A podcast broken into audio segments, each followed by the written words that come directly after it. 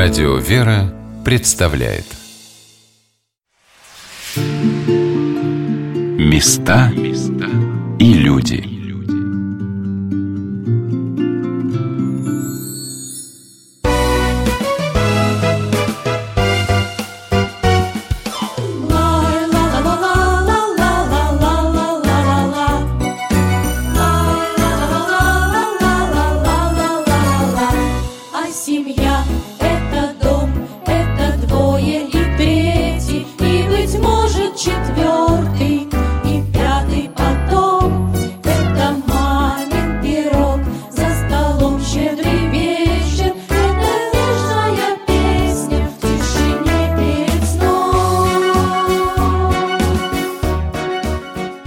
Каждый человек с детских лет впитывает то, что его окружает, невольно становится продолжателем традиций, в него заложенных.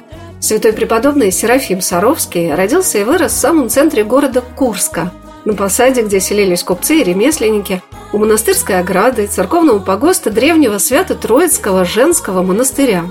А рядом его родители Исидор и Агафья строили великолепный Сергиево-Казанский собор – по своей архитектуре удивительно напоминающий Растрелевский Зимний дворец в Петербурге. Когда мальчику было 7 лет, он поднялся на возвышавшуюся на 60 метров от земли колокольню и упал, но чудом остался невредим.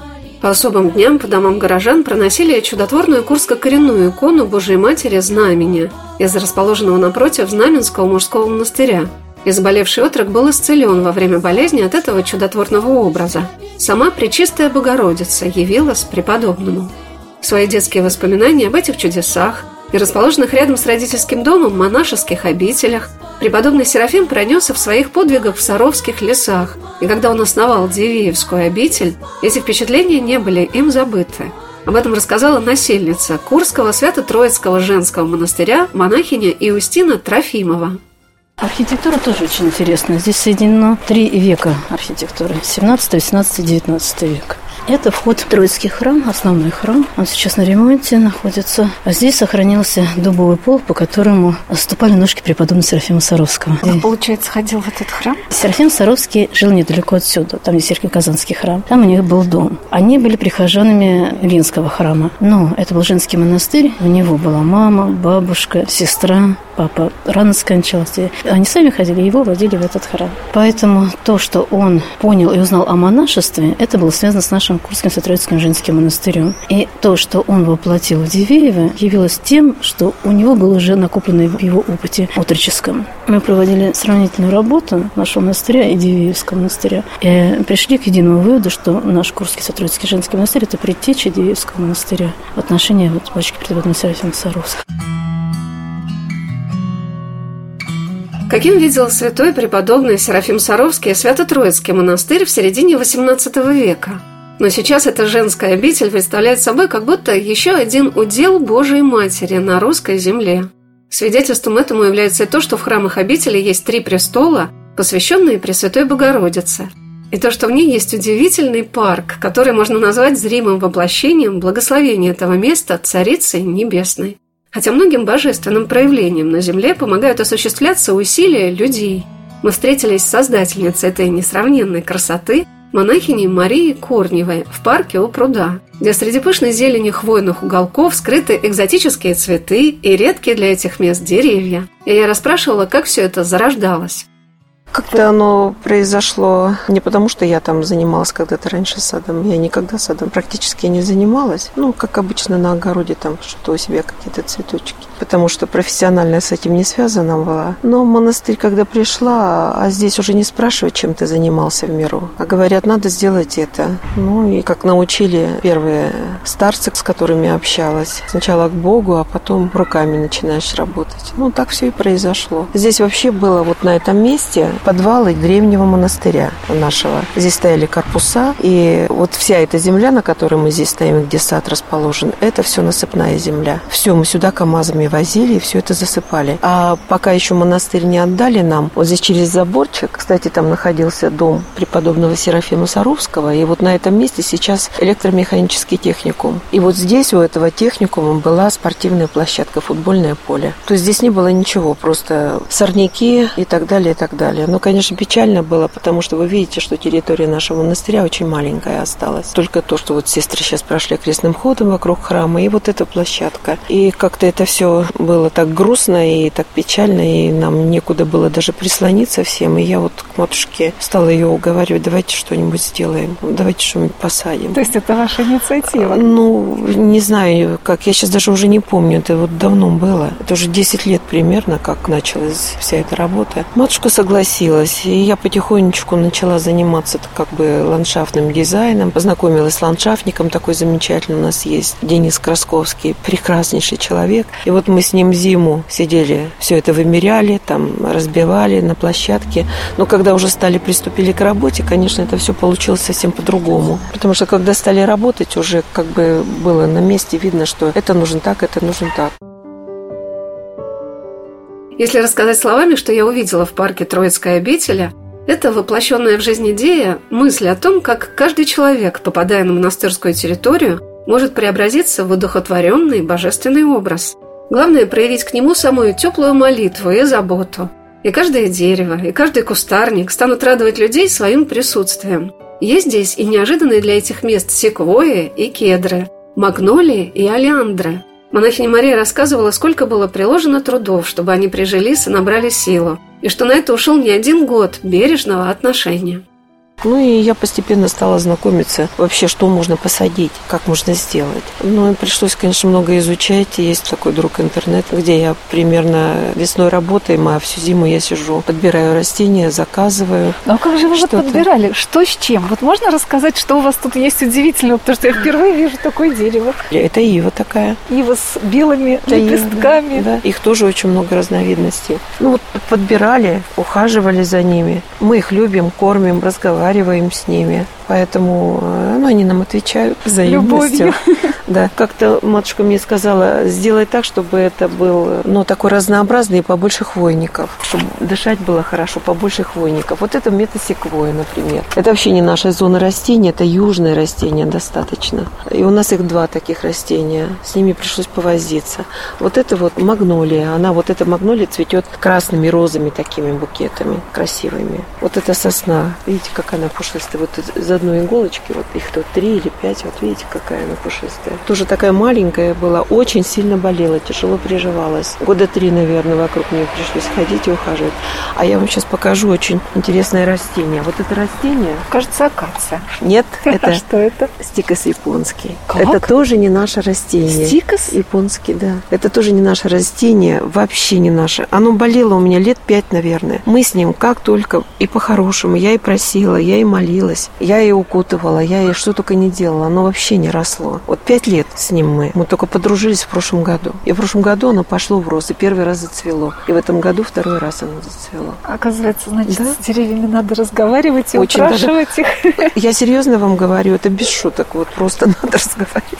А вот это у нас глициния. Тоже южное растение. Она у нас цвела хорошо. Ну а как? Вот выбрали просто что? Давайте попробуем глицинию, да? Нет, ну я подбирала, конечно, что пойдет, что подойдет, куда что посадить. И не хотелось что-то такое рядовое, потому что, ну, любое растение посадил, даже если оно совсем тебе, может быть, где-то и не нравится, тут бы, но его жалко будет, да, трогать, оно будет расти. Но земли мало, и нужно посадить сразу, чтобы все было хорошее, чтобы все было красиво и приносило какое-то эстетическое удовольствие. Сестрам больше некуда пойти погулять и помолиться. Поэтому вот это для них, собственно говоря, все создавалось.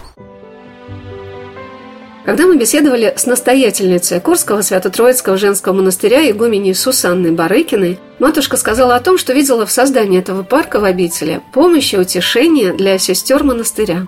Потом парк. Хотелось сделать парк, потому что мы в центре города. Здесь вокруг люди, нигде не уединишься. А летом жарко, за 30 бывает. Кельи на, так на, нажали, что прям хочется куда-то спасаться. И вот этот парк мы создавали, чтобы сестры могли войти туда, помолиться. Там много разных дорожечек, чтобы не было тупиков. И много разных уединенных мест. Где-то вот присел там в уголочке, где нет, там все. И можешь чуточки потянуть в прохладе. Прудик этот сделали, чтобы что-то журчало, кроны, чтобы шумело. И вообще, чтобы и разная зелень была, чтобы и зимой, и летом была зелена. Поэтому много хвойников. И воздух они освежают все это. Вот. Хотелось, чтобы сестрам было хорошо. Чтобы они могли от всего сердца благодарить Бога за всей этой красоте, чтобы могли молиться воодуше, с воодушевлением вот, в этот парк. Удивительной гармонией и жизнью наполнено это место, как будто символизирующее тайну Пресвятой Троицы на земле. Этот несравненный парк обители показывает человеку, как Господь отражается в каждом лепестке цветка, в каждой живой веточке, как будто дает ей свое дыхание. В центре райского уголка расположено распятие Спасителя, напоминающее о том, как человек безрассудно утратил данную ему на земле несказанную красоту. Но наполняясь молитвой, это место рождает в тебе не грусть, а пасхальную радость. Есть нем, например, и пасхальная березка с красными листочками. На самом деле, действительно, место и молитвы, и уединения, но и в то же время какой-то такой красоты. Как-то вот здорово, что Троицкий монастырь поддерживает эту мысль, что Господь осветил каждое растение на земле. Да. Здесь у нас, конечно, разнообразие. И от того, что очень много разных растений, конечно, сложно ухаживать за всем этим. Потому что одному нужно кислую почву, другому нужно там щелочную почву. И приходится все это разбавлять подкормками по этой причине. Это у нас бобовник, который в нашей зоне тоже не растет. Ну, он у нас в зоне не растет, а у вас у нас растет. Ну, это же монастырь. Мы же к Богу обращаемся. Конечно, ну, конечно, духовные законы работают. Уже просим Господа. Перед тем, как начинаешь работать, и сам помолишься, и те, кто приходит работать, с ними встанешь и прочитаешь все молитвы, попросишь всех. И просишь Господа, что не как я хочу, как ты все это позволишь и разрешишь нам сделать. По этой причине это все, это все Господь управляет, но никак не мы, правда. Потому что многие растения, вот меня тоже спрашивают, ну как они здесь растут? А вот так. А вот там у нас есть вот эта сиренечка немножко болела, но мы ее выходим. Здесь у нас кедр. Настоящий кедр? Настоящий. Видите, какие шишки висят на нем? Кедровыми орешками. Да? С кедровыми орешками. Шишка долго созревает. Он тоже очень долго. Он сидел, наверное, я не знаю, года четыре, наверное, он сидел в таком виде, как не рос. Но у них такая, как бы, они любят сначала корневую нарастить, а потом сразу раз и в рост пошли. Видите, какие шишки у нас. И он да. будет очень высокий, метра двадцать. А почему такая неожиданная береза? А такую вот я захотела такой с красным листом. Не разнообразие. Вот такая краснолистная у нас березочка. И действительно, первый раз в жизни такое вижу. Пасхальная березка какая-то. Да. Монахиня Мария проводила меня к уютно расположенному пруду, в котором радостно плескались красноперые рыбки. А вот это актинидия. Мини-киви. Такие плоды у нее. Это не осенью, вот она цветет. Вот такого размера киви. Вкусные, разноразрез тоже как киви. Вот это черемуха у нас два вида. Красная черемуха и вон там белая черемуха. Ну, надо же, ну как вы собрали такое? Я не знаю, это вас Господь осенил таким буйством фантазии. Я не знаю. Говори, Господи, помоги. Вот и все. Такой сделали здесь как аллейку, крест угу. поставили. Но здесь собираются как-то сестры? Есть такое, что Конечно. в свободное время я могу Конечно. пойти садик, да? Сестры, конечно, и никто не запрещает, их очень ходят и любят, и там посидеть, и в беседке в той посидеть. И вот это у нас зимняя беседка. Здесь мы обычно чаепитие у нас, какой-нибудь, особенно летом, осенью, какой-нибудь праздник или просто матушка. Вот здесь мы все собираемся. Ну и у пруда любят посидеть, на рыбку посмотреть. А там есть рыба? Конечно, вон она плавает. Ой. Ее здесь очень много. Это карасик красный. Красные карасики? Разновидность, да, да. Волехвостые разные, они вот здесь в пруду живут. Вот здесь в этой чаше глубина 3,5 метра. Это сейчас просто еще ручьи не запустили. Вот у нас один ручей, второй ручей. Там mm фильтры стоят, они воду фильтруют с той стороны, с этой стороны. Такой оборот получается воды, а вода чистая всегда бывает. Живут они у нас зимуют здесь в пруду. Туда кислород опускаем, подкармливаем, когда еще не совсем холодно. Сегодня на «Волнах Радио Вера» мы рассказываем о Свято-Троицком женском монастыре в городе Курске – Несколько лет назад в обители была создана школа церковных искусств, которая собирает под свой покров множество детей и взрослых, всех тех, кому нравится украшать свою жизнь и жизнь вокруг себя творчеством. Об этом рассказала настоятельница монастыря матушка игуменя Сусанна Барыкина. Это еще до революционной традиции. Мы как бы ее подхватили, тем более в свете концепции, которую патриарх высказал, необходимости церкви помогать обществу. И каждый, в принципе, выбирает по силам, что он может. Да? В отдельных монастырях там каких-то богадельни. У нас в монастыре вот мы занимаемся детьми. И у нас еще есть школа церковных искусств. Там у нас вот отделение есть иконописание и реставрация икон. У нас есть преподаватели даже остепененные. Потом мозаики отделение, отделение отделение золотое шитье, лицевое шитье, шитье камнями, резьба по дереву и чеканка. Вот четыре хотел, ему еще гончар, нам не хватает нам помещения и по стеклу изделия. Есть люди, которые бы хотели заняться. И там тоже группы детей среднего возраста и от юношеского и уже до старых. Бывает даже вот приходит, например, там дедушка с внуком, резьба по дереву, и вместе занимаются. Или мамы. Во-первых, мозаика, вы видите, частично у нас вот храм украшен, да. И то, что своими руками делают, например, родители дети, там, внуки и деды, бабушки, у нас потом устраиваются тут ярмарки в пользу малоимущих и многодетных семей. Там. Кому-то учебники купить, кому-то просто даже продукты питания. Выставляем это и выставка, то, что своими руками сделано, очень красивая работа у нас. Все это приурочено к празднику. На Троицу вот тоже было. На Троицу на Духов день была ярмарка два дня. Это не, не сумасшедшие доходы, ну, может, там 9 тысяч. Но все равно даже такую копейку кому-то обязательно мы можем оказать помощь. И само дело в том, что это объединяет. Родители собираются. И такое вот как бы общинное такое делание, они все вместе делают и учатся. Кто-то умеет вышивать, раз все научились. Кто-то умеет вязать, тоже научились. Там кто-то резьба по дереву. Ну вот разные работы. Мне посчастливилось в этот день встретиться в уютной беседке прекрасного парка Троицкой обители с руководителем созданной в монастыре школы церковных искусств Инокини Натальей Шатохиной.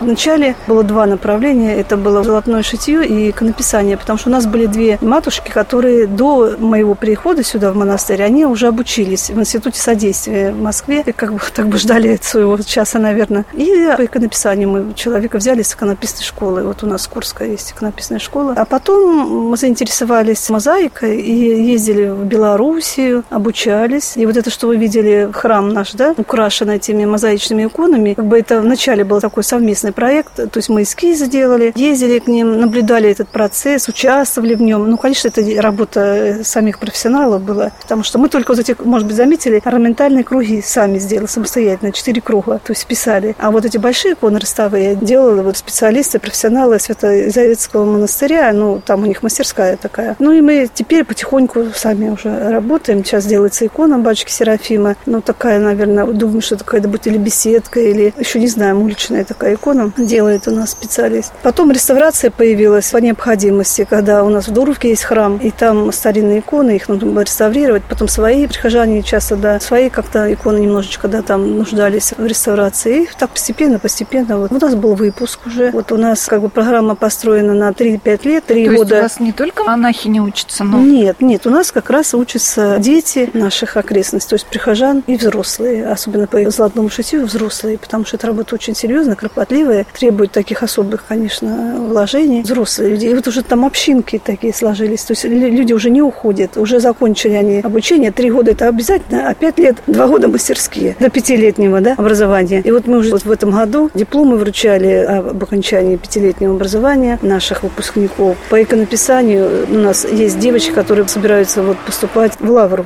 Троицкую. А одна учится здесь, будет поступать сюда, в школу нашу иконописную. Мать Наталья рассказала, как несколько лет назад она участвовала в конференции, посвященной развитию церковного искусства, проводимой в греческом городе Салоники. Как развиваются традиции этого дела на Курской земле. Ведь все, что мы видим в храме, это результат огромной работы множества людей. Например, настенные росписи, которые в Новодорской церкви выполнены по индивидуальному заказу матушки Игумени Сусанны и сестер обители. И иконостас дивной резной работы – результат совместного творчества мастеров и вдохновительниц идей, насельниц монастыря. И прекрасные иконы, созданные руками участниц иконописной школы. Мать Наталья показала мне замечательную икону Пресвятой Троицы, над которой она работала несколько лет, и примеры изделий, выполненных воспитанниками школы церковных искусств. Мы ежегодно вообще выставки устраивали после окончания там годичных. Ну и подарки. Разных. Вот Владыка у нас благословил, мы яйца делаем пасхальные. Вот сама школа имя Ил Мефодия носит. И вот выступала в Греции, была, там у них было в метрополии этот праздник. Они, это чтимые же их святые. И вот это яйцо, с одной стороны Кирилл, с другой Мефодий. И вот выступала я, да. Вот опыт делилась, да. Ну вот золотное шитье, видите. Вот мозаика. Это детские работы, детские кресты. Вот реставрация была. Иконы из нашего скита. Здесь священном ученике классе и Харлампи. Курская земля издревле славилась искусными иконописцами, и в Троицкой обители развивалось искусство золотошвей. Пелены и плащаницы, воздухи и облачения священнослужителей украшались тонкой работой и дорогими вышивками. В наши дни эти традиции развиваются, и немало взрослых мастериц приходят научиться этому древнему рукоделию в школе церковных искусств. А матушка-настоятельница сказала о том, насколько этот опыт общения внутри Троицкого прихода обогащает жизнь многих семей в городе Курске. И вот эти вот школы все, понимаете, они объединяют семьи. У нас начинают... Люди знают, что у нас есть вот дошкольная у нас в городе, единственный такой. И бывают случаи, что детей начинают выцерковляться семьи. Приводят с тем, чтобы вот благочестивое воспитание было, да, ну, эстетическое, тут духовное, все это составляющее вместе. А потом начинают выцерковляться. Мама приходит, папа приходит, Потом в одной семье два ребенка смотрят рядом мамочки, по третьему она смотрит, а что, а давай у нас будет третий ребенок. Знаете, как мы, я так как-то пошутила, говорю, у нас эпидемия, говорю, у нас это, мамы смотрят друг на друга, и, и вот тоже дети появляются, обогащаются детьми, и взаимовыручка, они помогают друг другу. Такая вот община уже сплачивается, община образ жизни. Восстанавливается то, что когда-то было. Семьи, они объединены, и дети вместе. То есть, что бы там ни было за пределами, да, как бы вот мир не бушевал, а они вот находят поддержку друг другу. И дети также. Знают, что такое хорошо, чтобы потом отличить это от плохого. У нас более 200 детей уже. А это же все семьи. Это люди, которые дальше распространяют. Мне запомнился необыкновенный утренник, который прошел в Троицкой обители на праздник Пресвятой Троицы. На Большой площади перед Новодворским храмом обители дети самого маленького до подросткового возраста пели и танцевали, читали военные стихи и показывали театральные постановки, дружно, радостно и вдохновенно. Особенно мне запомнились песни, исполненные большим сводным детским хором под руководством послушницы Ксении Овчаренко. В обители есть и свой композитор Ковалева Ирина Валентиновна. И здесь очень любят свои родные песни.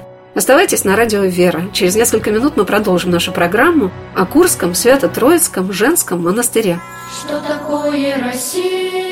Это жаркое лето, когда много цветов на зеленом лугу, когда брызги на море жемчужного цвета, когда хлеб созревает и косят траву.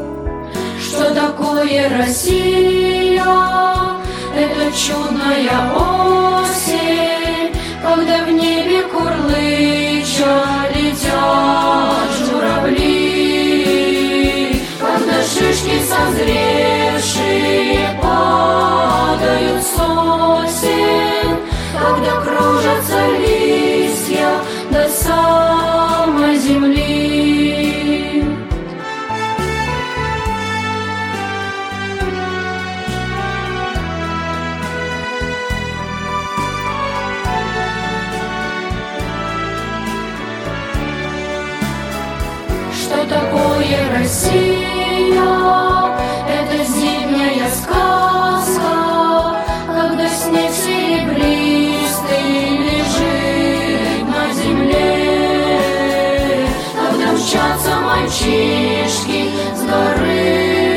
so long.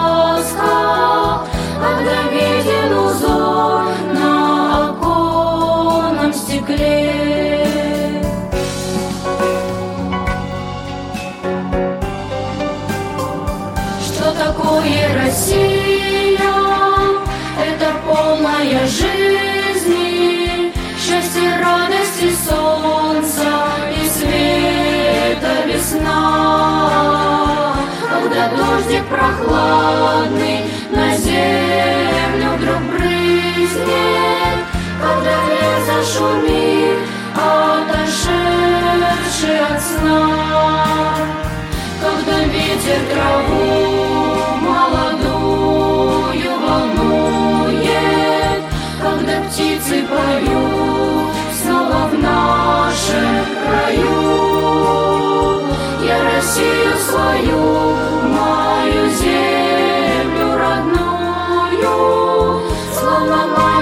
我